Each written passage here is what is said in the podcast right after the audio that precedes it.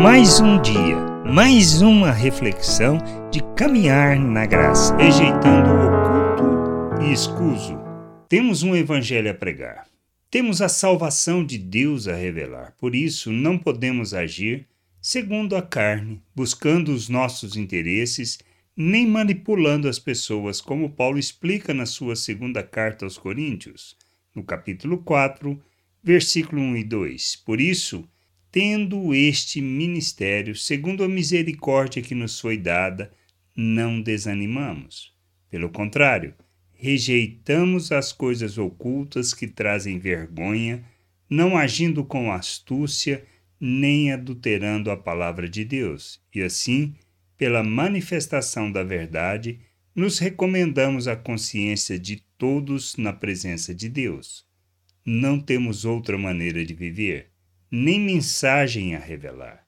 Devemos aprender com Cristo por meio da pregação e da maneira como vivemos, não nos esquecendo que somos cartas vivas e o bom perfume que Ele é.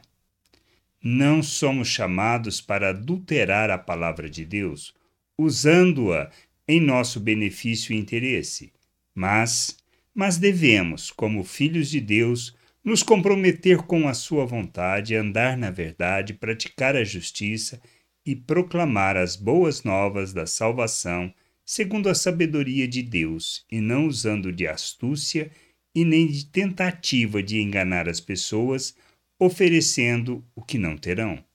O evangelho que anunciamos não pode ser carregado de ações e atitudes manipuladoras com o intuito de enganar as pessoas, mas devemos aprender de forma viva e clara a verdade, alinhada com a expressão do que fazemos, que nós possamos amadurecer, entender e buscar todo o entendimento da vontade de Deus para andarmos nessa vontade.